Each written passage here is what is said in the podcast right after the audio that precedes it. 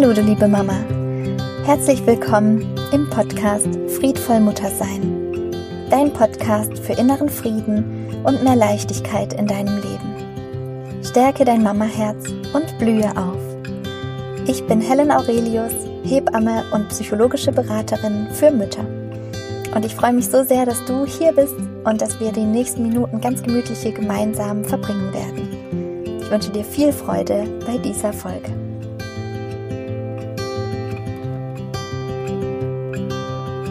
Hallo du Liebe! Ich freue mich so sehr, dass wir gemeinsam miteinander Zeit verbringen und dass du dir Zeit genommen hast, vor allem mit mir einzutauchen in das Thema des freien Spiels. Und ja, ich, das ist wirklich ähm, ja, eine sehr persönliche Folge. Ich habe bis jetzt noch nie ähm, so eine persönliche Folge, glaube ich, aufgenommen. Und das ist auch das Thema oder das Bewusstsein über dieses Thema des freien Spiels was für mich alles verändert hat. Und das sage ich nicht, um reißerisch zu klingen, um deine Aufmerksamkeit ähm, irgendwie einzufangen, sondern das war für mich der Auslöser, dass wir wirklich unser Leben insofern verändert haben, als dass wir unseren kompletten Haushalt aufgegeben haben, alles verkauft haben, drei Autos, ähm, die Miete gekündigt haben in unserem großen Einfamilienhaus Freunde und Familie verlassen haben, äh, auf ins neue Abenteuer gestürzt sind, ähm, in unbekannte Welten, in un unbekannte Kulturen, in eine komplett, ja, einfach eine Situation, wo wir auch gar nicht wussten, ähm, wo landen wir am Schluss, ähm, wie geht's weiter. Aber wir wussten, dass es wichtig ist, dass wir diesen Freiraum haben und dass es wichtig ist für unsere Kinder zu spielen. Und ja, deshalb wünsche ich dir viel Spaß mit dieser Folge. Und ja, das erste Mal, dass ich mit diesem Thema des freien Spiels überhaupt in Berührung gekommen bin, war durch den Kindergarten, den ich für oder den wir für unsere große Tochter ausgesucht haben. Das war ein kleiner Kindergarten, ähm, ganz schnuckelig, ganz ökologisch korrekt, ganz kleine, ähm, also nur eine einzige Gruppe, mit zwölf Kindern waren da ähm, gerade und in Form von einer Elterninitiative. Und ähm, genau, wenn du nicht ganz genau weißt, was eine Elterninitiative ist, ähm, ganz kurz erklärt. Also es geht darum, dass jeder Kindergarten ja einen Träger hat, also ein, eine Gemeinde, genau, oder ähm, auch eine, eine Kirchengemeinde oder eben ein Verein. Und hinter jedem, hinter jeder Einrichtung steht praktisch ja also stehen verschiedene Interessen dahinter, stehen verschiedene ähm, Leitungsträger dahinter. Und bei einer Elterninitiative ist es so, dass sich ja zur Gründungszeit eben verschiedene Eltern zusammengetan haben und gesagt haben, wir gründen jetzt einen Verein. Bei uns, genau, wir wünschen uns einen Kindergarten, der die und die ähm, ja, Grundregeln und pädagogischen Konzepte hat, die wir wichtig finden. Und wir gründen jetzt diesen Verein und dieser Verein ist ein gemeinnütziger Verein und dann kann so ein Verein eben eine Betriebserlaubnis bekommen und einen Betrieb eröffnen. Und das war in dem Fall eben ein Kindertagesbetrieb. Und so haben, also so ist sozusagen im Hintergrund sind die Eltern selbst, die alles für den Verein sozusagen regeln und ähm, eine Gemeinschaft dahinter steht von vielen Eltern, die gleiche Interessen vertreten. Und es gibt eben diesen Betrieb, also den Kindergarten an sich, und der funktioniert wie eine ganz normale Einrichtung. Es gibt eine Leitung, es gibt ähm, ausgearbeitete pädagogische Konzepte, es gibt ähm, Supervisionen, es gibt ähm, ja, den pädagogischen Planungstag und so weiter und so fort. Also da funktioniert alles ganz normal wie in anderen ähm, Kindergärten auch. Und man ist eben viel flexibler, dadurch, dass die Eltern selbst, die ähm, ja, ihre Kinder bringen, auch im Verein sind, ja, sind die Interessen sehr viel klarer und man kann sehr viel für den Kindergarten sozusagen ähm, ja, gute Entscheidungen treffen, die alle ja meistens mit den gleichen Interessen ebenso zusammenbringt. Und da war eben in dem pädagogischen Konzept, als wir dann auf den Kindergarten aufmerksam wurden, ähm, ja, war immer wieder das freie Spiel ein ganz wichtiger Schwerpunkt. Und ich weiß noch, dass ich irgendwie anhand dessen, wie alle gesagt haben, das ist das freie Spiel, das ist das freie Spiel, habe ich gemerkt, oh, da, da liegt eine Bedeutung irgendwie für die Leute drin. Aber genau, ich habe das nicht verstanden. In, in, zu der Zeit hatte ich noch nicht die Weiterbildung gemacht zur psychologischen Beraterin für Mütter. Und ja, es war einfach so dieses freie Spiel, was so im Raum stand, was alle ganz, ganz wichtig fanden.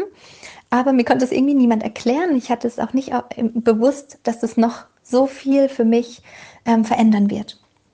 Und dann war es so, genau, dass ich durch die Ausbildung zur psychologischen Beraterin, das war dann, ähm, nachdem auch unsere zweite Tochter in dieser Elterninitiative-Einrichtung dann war, ähm, ja, begonnen hatte und dass ich während der Ausbildung ähm, ganz viel über das menschliche Gehirn natürlich gelehrt, habe, gelernt habe, ähm, ganz viel über die Mechanismen, wie unser Nervensystem funktioniert und da einfach einen kleinen Einblick. Es ist so, dass unser Nervensystem ähm, aus, also ganz grob gesagt, aus einem Sympathikus und einem Parasympathikus besteht. Und wenn wir uns anschauen, dass wir die meiste Zeit des Tages ja, ähm, unsere, unsere Aufmerksamkeit auf eine Sache richten. Ich zum Beispiel jetzt gerade auf die Aufnahme des Podcasts. Du vielleicht legst Wäsche zusammen nebenher und hast deine Aufmerksamkeit auf dem, was ich sage oder wir schauen Fernseher und so weiter. Also wir tun irgendwas und haben unseren Fokus, unsere Aufmerksamkeit darauf. Dann sind wir in unserem Bewusstsein, wir kriegen das alles mit, das sind Informationen, die bei uns ja reinkommen ins Gehirn sozusagen oder durchs Ohr gehört werden, die dann verarbeitet werden und die dann ja manchmal ähm, eine größere Bedeutung haben und manchmal eine kleinere Bedeutung haben. Ähm, und es gibt eben diesen Parasympathikus, dieses ganz entspannte, dieser ganz entspannte Zustand, in dem diese, diese Verbindung zwischen Bewusstsein und Unterbewusstsein aufgeht und der Vorhang so ein bisschen lichter wird und der Vorhang sich so ein bisschen zur Seite schiebt. Das heißt nicht, dass wir wie in Hypnose mit dem Unterbewusstsein reden und da drin irgendwas manipulativ oder irgendwas ja suggerieren oder irgendwie so eindringen und was verändern, sondern dass die Kommunikation zwischen dem Bewussten und dem Unbewussten viel besser funktioniert. Und wir hatten, genau in der Ausbildung ist ein Satz gefallen, der mich wieder an dieses freie Spiel erinnert hat. Und zwar, dass genau in dem Moment, wo Kinder spielen, der Zugang und diese Verbindung zwischen dem Bewussten und dem Unbewussten wiederhergestellt wird. Dass da wieder eine Verbindung ist. Dass Informationen, vor allem, die uns vorbewusst sind, dass die richtig bewusst werden können. Und dass eben eine Kommunikation aus dem Unterbewusstsein und dem Bewusstsein stattfindet.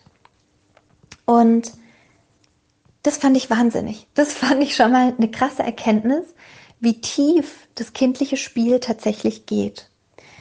Und genau, was dadurch alles möglich wird. Und ich habe ich hab beobachtet, wir, wir hatten dann eben genau diese Ausbildung zur psychologischen Beraterin ähm, für Mütter und dann ging es aber noch weiter. Wir hatten ähm, Familienaufstellen. Also wir hatten, ähm, ich weiß nicht, ob du das kennst, so eine Familienaufstellung, die funktioniert ja so, dass man praktisch einer, äh, ja, ein Klient kommt und hat ein Problem in seinem Familiensystem. Es gibt ja so das klassische, vielleicht ein schwarzes Schaf in der Familie, mit dem ist Kommunikation ganz schwierig. Ähm, es gibt vielleicht verschiedene Interessen, es gibt vielleicht ein Erbe, irgendwas muss besprochen werden. Es gibt vielleicht aber auch ähm, ja, gravierendere Dinge in einem Familiensystem, die eine Person dann aus dem Familiensystem eben belasten oder ja, Streit, viel Streit mit den Kindern oder was auch immer. Und ja, man kann durch sogenannte Stellvertreter, die dann eingeladen werden, also Menschen, die mit eingeladen werden, kann man diese Situationen aufstellen. Man kann die aber auch mit Figürchen aufstellen und kann so an Antworten gelangen. Und warum? Weil auch bei dieser Art von Spiel, bei dieser Art von Rollenspiel, ähm, die Menschen, diese Stellvertreter und auch der Klient selber in einen, in einen Spielmodus kommen und anfangen mit diesen Situationen, mit diesen Rollen ja zu experimentieren, zu spielen und sich aber auch verbinden. Und was ganz merkwürdig ist sozusagen oder bemerkenswert ist, ist, dass man durch diese Familienaufstellung an Antworten und Informationen kommt, die tief im Unterbewusstsein oder im Vorbewusstsein lagen.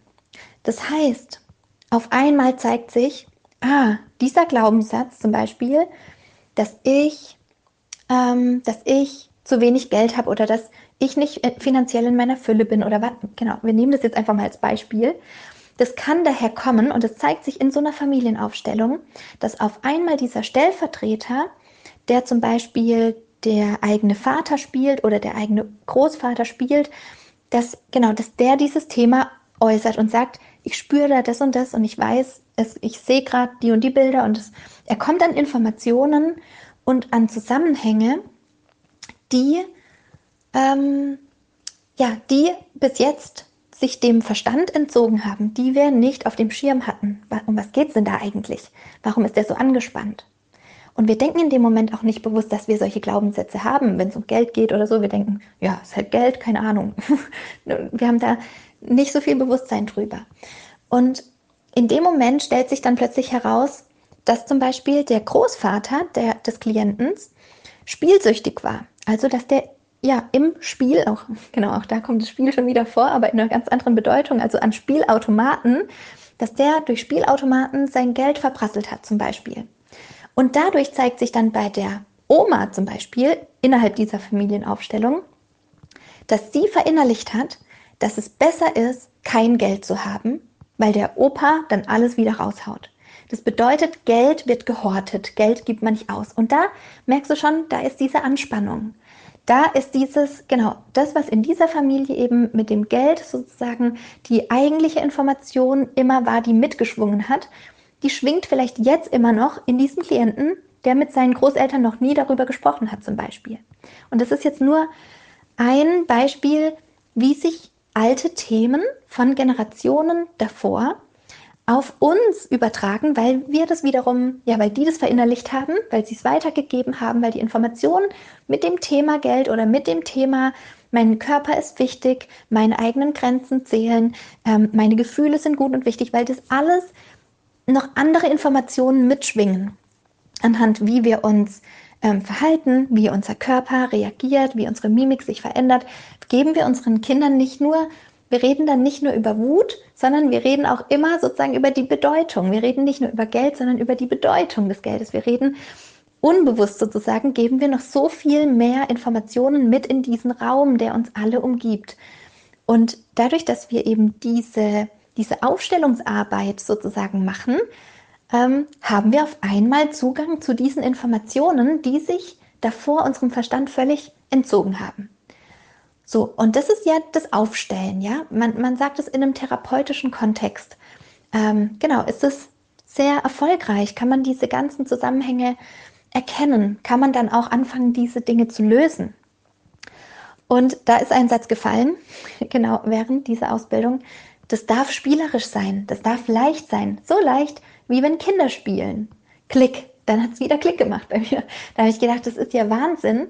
Das ist ja nichts anderes als ein Rollenspiel, wenn die Erwachsenen diese Sachen aufstellen. Man könnte auch sagen aufspielen, also wenn diese Erwachsenen sich damit auseinandersetzen. Und schon wieder ist mir dieses Spiel über den Weg gelaufen und schon wieder habe ich erkannt, was Kinder eigentlich machen, wenn sie spielen. Wenn Kinder spielen, und es, es gibt ja auch für Kinder diesen spieltherapeutischen Ansatz, und das ist genau das Gleiche wie bei der Familienaufstellung. Also es ist sehr heilsam. Wenn Kinder spielen, dann beschäftigen sie sich mit dem, was sie in ihrem Leben gerade beschäftigt.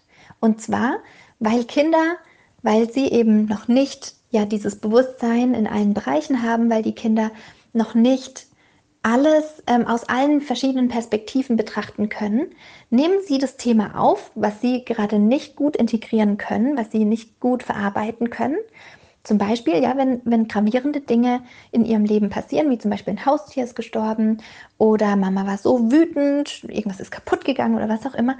Und das spiegelt sich in Ihrem Spiel wieder. Also Sie spielen das mit Ihren Paw Patrol, Playmobil, hm, Ostheimer-Figuren oder auch mit Stöcken, Steinen, Sand, Förmchen und so weiter im Sandkasten oder in der Sandkiste und spielen das nach. Oder auch mit ihren Freunden im Rollenspiel. Ja? Und das sind ja auch Dinge, die wissen wir zum Beispiel bei Kindern, die ja ähm, sexuelle Übergriffe zum Beispiel erlebt haben, dass sich solche Formen dieses Themas auf einmal in dem Spiel wiederfinden. Warum machen Kinder sowas?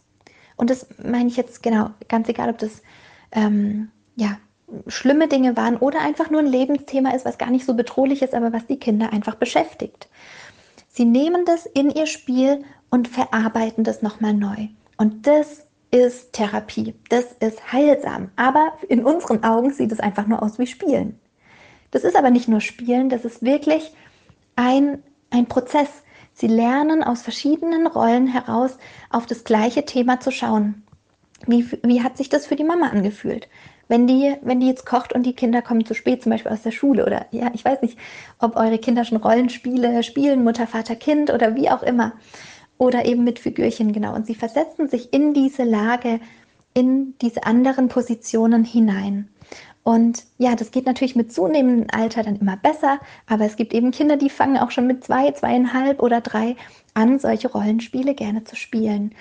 Und es ist nicht einfach nur, ich stelle mein Figürchen dahin und das ist irgendein Spiel, weil es halt Spaß macht. Nee, ganz im Hintergrund ist es die Absicht, dass Kinder damit ihre Dinge verarbeiten, die schwierig waren für sie einzuordnen. Und das ist gut. Das ist kein Alarmzeichen, sondern das ist ein Mechanismus, der einprogrammiert ist in unsere Zellen.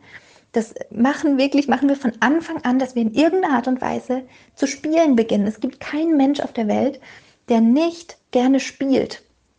Was aber sein kann, dass wir die Lust daran verlieren, wenn wir eh keinen Raum dafür haben, wenn wir eh kein, keine ja, Menschen um uns herum haben, die uns damit auch so anerkennen.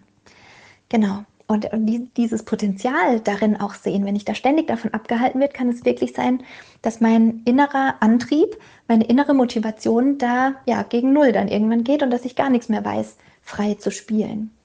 Und was eben, genau, weil ich davon spreche, dieses freie Spiel. genau, und was ich jetzt auch, oder was ich da eben dann verstanden habe, was eben auch die Erzieherinnen oder die ähm, Lernbegleiter dann in der Elterninitiative damit gemeint haben. Warum das so ein, eine große Bedeutung hat, ist einfach, dass im Gegensatz zu einem vorgegebenen Spiel, zum Beispiel einem Brettspiel, sind die Regeln ja komplett vorgegeben. Das heißt, es gibt Handlungsabläufe, die müssen genauso erfolgen, damit es irgendwie gemeinschaftlichen Sinn ergibt. Und verstehe mich nicht falsch, ich mag solche Brettspiele total gerne. Ich spiele also in, insgesamt auch mit den Kindern ähm, solche Sachen total gerne auch.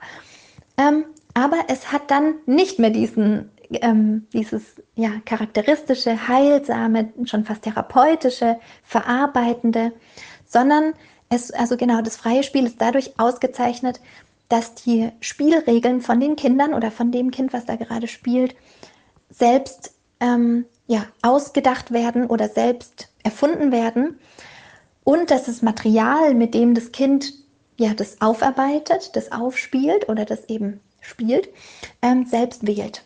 Also dass dann niemand begleitend eingreift in das Spiel und sagt, komm, wir spielen jetzt mit dem und dem und das und das Genau, weil dann wäre das sein Prozess und sein Aufspielen.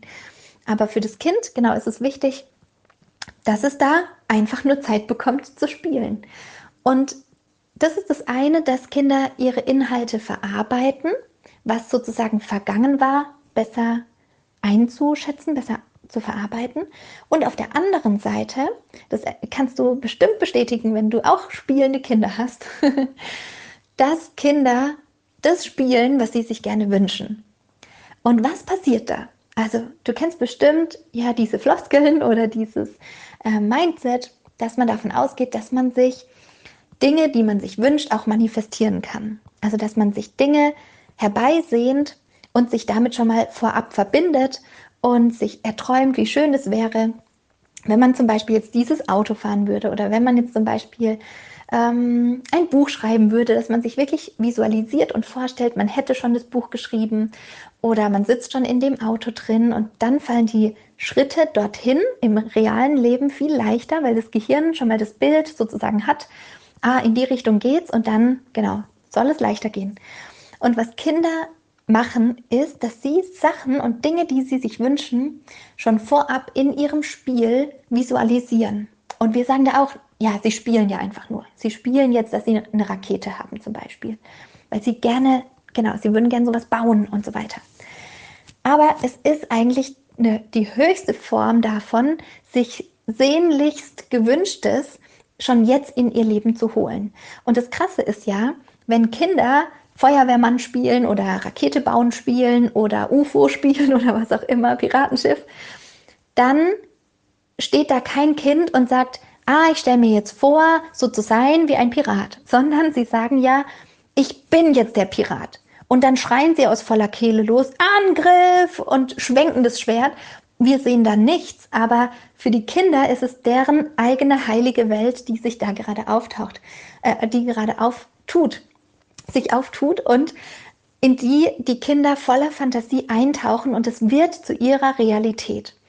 Und das Krasse jetzt ist, während dein Kind spielt oder während du theoretisch eine Familienaufstellung machst, ja, das ist beides das Gleiche. Währenddessen kann dein Gehirn nicht unterscheiden, ob du gerade in Realität auf dem Bett stehst und ja, dir denkst, das Bett ist nicht gemacht und keine Ahnung, was deine Gedanken da alles sind. Komisch, ich stehe auf dem Bett. Oder ob du dich fühlst wie auf einem Piratenschiff. Wenn du so drin bist in dieser Rolle oder im Spiel, dass du jetzt denkst, du bist der Feuerwehrmann oder du bist der Pirat, dann fühlt dein Gehirn genauso exakt so, als ob es jetzt dieser Pirat wäre, also für dein Kind gesprochen, als ob es jetzt der Feuerwehrmann wäre. Und wenn du in dieser Familienaufstellung eine Rolle übernimmst, dann fühlst du dich so, wie dieser Onkel sich fühlen würde. Wie geht es? Das geht nur, indem unsere, unser Bereich zwischen Bewusstsein und Unterbewusstsein größer wird, da mehr Informationen zugelassen werden und sich austauschen können aus dem Unterbewussten und aus dem Raum, der uns alle umgibt. Die Informationen sind uns alle, allen zugänglich. Wir müssen nur verstehen, wie wir wieder neu ins Aufspielen kommen, wie wir wieder neu ins Fühlen kommen, dass wir wirklich fühlen, ja, wie fühlt sich das an? Wie ist es, das zu erleben? Dass wir zum Beispiel auch dass wir zum Beispiel auch Erfahrungen, die für uns als Mütter jetzt schwierig war, zum Beispiel in unserer Kindheit, oder dass wir Situationen, die, ja, wo wir uns so sehr wünschen, dass es friedvoller zugeht und so weiter und so fort, dass wir uns da so einfühlen können und es so visualisieren, dass unser Verstand ja wie eine Unterstützung bekommt durch unser Unterbewusstsein. Ah, in diese Richtung muss es gehen. Da kann ich es aufarbeiten. Da gibt es einen Schlüssel dazu, wie es mehr zu einem friedvollen, ähm, äh, zu einer friedvollen Erfahrung werden kann für mich selber. Da kann ich Frieden schließen. Mit Situationen, die schwierig waren mit meinen Eltern, mit Situationen, die ich in dem Umfang nicht verstanden, verstanden habe. Und genau, weil unser Gehirn da nicht unterscheidet in Realität und, und Spiel, können wir alles in unser Leben holen, was wir gerne möchten, was wir gerne brauchen, was wir ja, uns wünschen. Und ja, so funktioniert das Spiel. Es ist ein, es, also das freie Spiel. Es ist ein richtig, richtig unterschätzter Mechanismus, der in jedem von uns Menschen schlummert. Und wir können so an Informationen kommen, die unsere Ahnen betreffen, die unsere Generationen davor betreffen, die aber auch unseren Partner jetzt betreffen, die ihm nicht mal bewusst sind. Und Informationen über unsere Kinder, die, die denen jetzt auch nicht bewusst sein, ähm, sind. Das heißt, wir können uns mit dem verbinden, was uns alle umgibt. Und das ist, das ist ein richtiges Wunder. Und als ich verstanden habe, wie heilsam dieses Spiel ist, ja, wenn wir nur das nehmen, dass unsere Kinder gut verarbeiten können, ja, was sie beschäftigt, dann würde ich mir wünschen, dass dieses Spiel an, ja, wie soll ich sagen, an Priorität noch viel mehr zulegt. Und auch das Spielen und Lernen, wir haben oft das Gefühl, das ist so getrennt voneinander. Also wenn wir fertig sind mit Lernen, dann können wir zum Vergnügen halt noch spielen, so ungefähr. Dann können wir lustige Sachen machen, so, und dann geht es uns gut. Das Ding ist aber, dass Lernen nur funktioniert durch Information und durch Emotion. Wenn wir trocken, ohne Bedeutung, irgendwelche Vokabeln in uns reinfressen, fällt es dem Gehirn sowas von schwer, diesen trockenen Stoff bei sich zu behalten. Ja, und dann sagen viele Verhaltensforscher, deswegen muss man es ja 50.000 Mal wiederholen, wiederholen, wiederholen. Aber wenn man dem Gehirn einen Gefallen tun möchte, dann braucht man die passende Emotion dazu, weil das Gehirn sozusagen lernt eine neue Information und markert die mit sozusagen mit einem roten Edding und sagt, diese Information ist wichtig. Und warum macht es, das, macht es das Gehirn? Wegen dieser Emotion. Wenn da die Bedeutung dahinter steht, dass wenn ich das lerne, dass ich dann in Spanien gut von A nach B komme oder weil das Kind eben einen anderen Sinn darin sieht oder weil das für mich als Erwachsener jetzt Sinn macht und wichtig ist, es hat eine wichtige Bedeutung, dann nimmt es das Gehirn auf und saugt diese ganzen Informationen und diesen ganzen Lernstoff von alleine auf. Jetzt ist nur leider eben unser Bildungssystem nicht darauf ausgelegt, ähm, gehirnfreundlich und auch individuell, also gehirnfreundlich und auch individuell ähm, darauf Rücksicht zu nehmen, ja, wie unser Gehirn so funktioniert.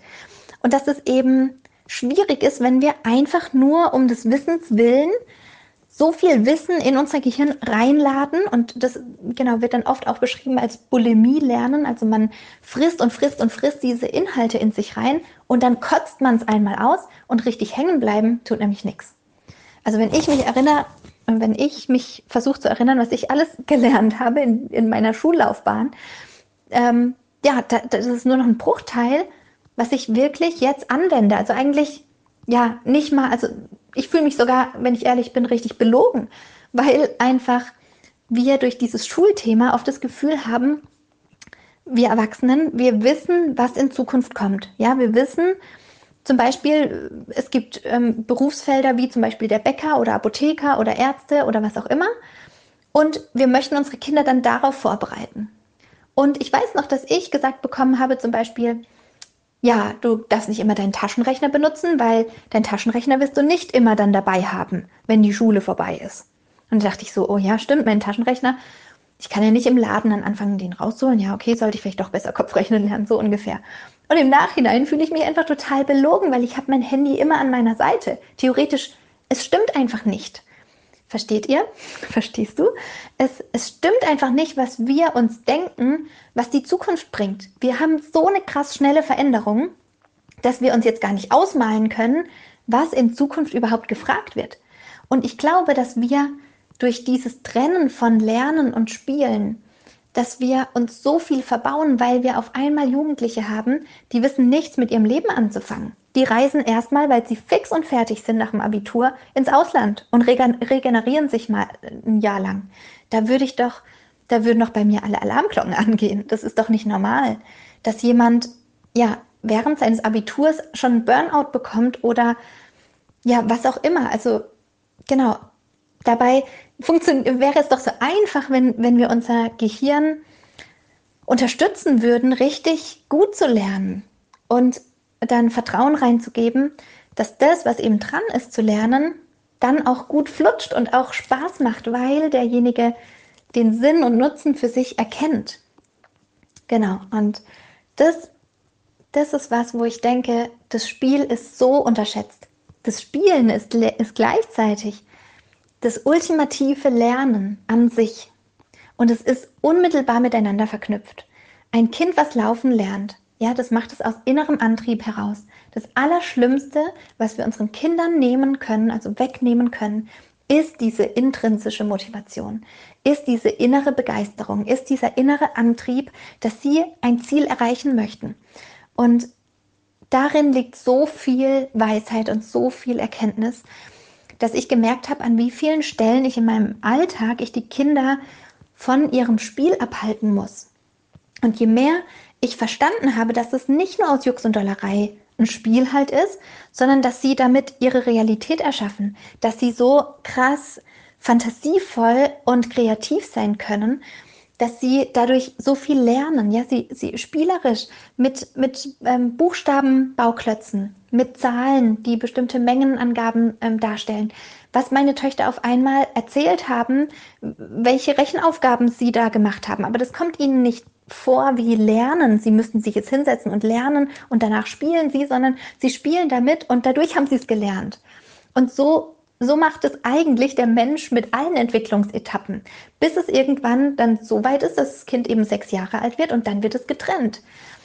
Und es soll aber nicht getrennt werden. Die Kinder lernen, rechnen und schreiben und das ist die Erfahrung, die ich jetzt eben mache, wo wir jetzt schon sehr in das Thema Freilernen reinkommen, aber was für mich eben so wichtig war, zu verstehen, was bei einer Familienaufstellung, was beim Spielen, mit dem Aufspielen der lebenseigenen Themen da eigentlich passiert, wenn die Kinder spielen. Und dass es so wichtig ist, dass sie diese Fähigkeit niemals verlernen, sondern dass das der Antrieb für ihr ganzes Leben ist. Und das war für mich eine der größten Erkenntnisse und auch gleichzeitig erstmal einer der größten Schmerzpunkte, weil ich eben verstanden habe, da, genau, da können sie nicht spielen, da müssen sie dann aber lernen, da müssen sie dann alles, was emotional sie packen würde, über Bord werfen und es geht nur noch darum, Wissen reinzubunkern. Es geht, äh, ja, also genau, darüber könnte ich nochmal eine Podcast-Folge aufnehmen, wie, wie, oh, nicht nur verstaubt, sondern wie ungesund einfach so ein Schulsystem einfach auf, auf, ähm, auf Glaubenssatzebene eigentlich ist, wenn da so drauf gepocht wird, Leistung, Leistung, Leistung abzuliefern. Und es war ja die Entscheidung dann, ähm, raus aus diesen Systemen zu gehen, rein in die Selbstverwirklichung, rein ins Spiel, rein in, in genau dahin, wo die Freude sitzt. Ja, oft, oft, also wenn man das jetzt so betrachtet, dass jemand sich entscheidet, nur noch Dinge zu machen, die Spaß machen, dann denkt man sich, ja, um Gottes Willen, wo kommt man denn dahin? Aber es geht gar nicht darum, die einzelnen Situationen anzuschauen, dass ich nur noch Situationen jetzt ertrage oder gut finde oder machen möchte, die mir gut tun und alles andere lasse ich sein. Nee, es geht um das übergeordnete Warum. Wenn, wenn ich weiß, warum ich das mache, wenn ich das wirklich brauche in meinem Leben, dann kann ich auch durch diese Täler gehen. Dann trägt mich diese Motivation hindurch. Aber die kommt aus mir, diese Motivation. Die muss mir niemand von außen aufdrücken. Und das ist ein Unterschied. Das ist ein Unterschied. Und dann kann ich auch durch Situationen hindurchgehen, die sich ja kurzfristig echt beknackt anfühlen, Dinge, die ich eigentlich gedacht habe, dass ich sie nicht lernen möchte oder nicht brauche oder wie auch immer, aber weil ich dieses große Warum dahinter habe, weil ich damit ein bestimmtes Ziel verfolgen will, dann habe ich auf einmal diesen inneren Antrieb und es macht auf einmal Klick und es trägt mich durch diese schwierigen Täler dann auch hindurch. Und das ist das, was ich mir für meine Kinder wünsche, dass niemals diese Flamme dieser inneren Motivation und dieser ja völlig freien und voller Fülle ja, existierenden Fantasie und Fülle an Möglichkeiten, dass es niemals aufhört, dass sie da immer einen Zugang zu sich haben und dass es von keiner Seite aus kaputt gemacht wird. Genau, und ich glaube auch, das ist nicht nur, was sich eine einzelne Mutter wünscht, sondern das ist eigentlich, wie ich mir wünsche, dass es in Zukunft Menschen gibt, die Ja zu sich selber sagen, die Ja dazu sagen, was ihr innerer Ruf in ihnen drin ist, dass ja, dass es Menschen gibt, die kreativ an solche Krisen, wie wir sie jetzt zum Beispiel haben, herangehen.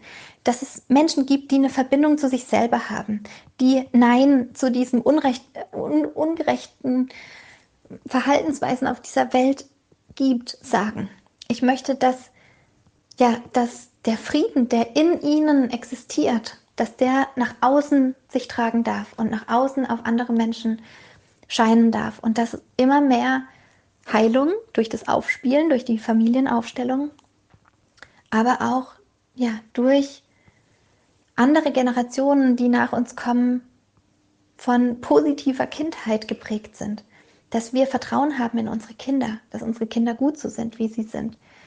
Das ist mir so wichtig und das ist wirklich meine Mission, dass wir und, und meine Vision auch, die ich habe, ähm, genau, dass wir uns selber gut begleiten, dass wir einen freundschaftlichen, liebevollen Dialog in uns führen, dass in uns das Drama aufhört, um wieder mit unseren Kindern gut in Verbindung gehen zu können, um ihre, ja, ihre guten Absichten, um ihre innerlichen, ja, Absichten, warum sie das Leben so leben, wie sie leben, dass da kein Angriff dahinter steht, sondern dass sie das für sich machen, dass sie einfach nur Mensch sind mit allem, was ein Mensch so mit sich bringt auf die Welt, mit all ihrer Wut, mit all ihrer Trauer, mit all ihren bunten Gefühlsfarben und dass sie spielen dürfen, ja, dass sie aufspielen dürfen, dass sie visualisieren dürfen, dass sie durch schwierige Zeiten getragen werden, dass diese Fantasie immer als Kraftquelle erhalten bleibt.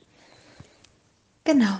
Und ich hoffe, dass du einiges aus dieser Podcast-Folge mitgenommen hast, dass du ein größeres Verständnis dafür hast, was das freie Spiel eigentlich ist, was für Möglichkeiten es dort gibt, dass wir wirklich auf Informationen zugreifen können, die tief in unserem Unterbewusstsein liegen, die Informationen, ja, die auch andere Menschen betreffen. Und genau, wir können da so viel lernen und lösen. Auch eben, wenn wir darauf schauen, was alles aus den Generationen vor uns, zu uns, ja, übertragen wird, was da alles mitschwingt. Und es heißt nicht und es bedeutet nicht, dass wir den Kontakt abbrechen müssen oder ja, wie ich nach Sizilien reisen müsst. genau, das ist nur ähm, ja, das ist nur ein Weg, sich frei zu fühlen. Genau. Und auch da nochmal ganz kurz gesagt, genau, es, es fühlt sich, es ist für mich nicht ein Wegschauen, es ist für mich keine Flucht, es ist kein nicht wahrhaben wollen, sondern es ist ein zur Ruhe kommen, es ist ein ja, also genau, wir sind auch hier, um einfach den, den Winter schön zu erleben, dass wir eben hier überwintern können, dass es nicht so kalt ist, dass wir am Meer sind. Es ist kein Flüchten und kein, ähm, ja, ich habe schon gesagt, genau, kein nicht wahrhaben wollen, sondern ein Erspüren und neu verbinden mit einem selbst. Und dazu braucht man manchmal ein bisschen Abstand, vor allem eben aus solchen Systemen. Und genau, so, mh, mm, ja, das war auf jeden Fall, ähm, diese Erkenntnis mit dem freien Spiel war auf jeden Fall ein großer, wichtiger Punkt für mich, der ja mein Leben und mein, meine Sicht auch auf Kindheit komplett verändert hat. Und ja, ich wünsche dir jetzt noch einen schönen restlichen Tag. Ich freue mich, wenn du mir ähm, eine Bewertung da lässt bei iTunes oder auch wenn du denkst, boah, das ist ein Thema, das müssten so viele mehr Menschen wissen über Familienaufstellung, über das freie Spiel, über Kinder, die spielen und das Lernen und alles. Ja, es macht so viel Sinn. Dann teile diese Folge total gern mit deinen Freundinnen, vielleicht die Kinder im Schulalter haben oder ja, die vielleicht auch an der einen oder anderen ähm, Situation denken, dass ja, dass es da noch andere Möglichkeiten gibt oder ja, die vielleicht auch Hilfe suchen, eine Familienaufstellung mal zu machen und da mal reinzufühlen und so weiter. Es darf wirklich leicht und spielerisch sein. Und in diesem Sinne ja, wünsche ich dir einen schönen Tag. Friede sei mit dir, deine Helen.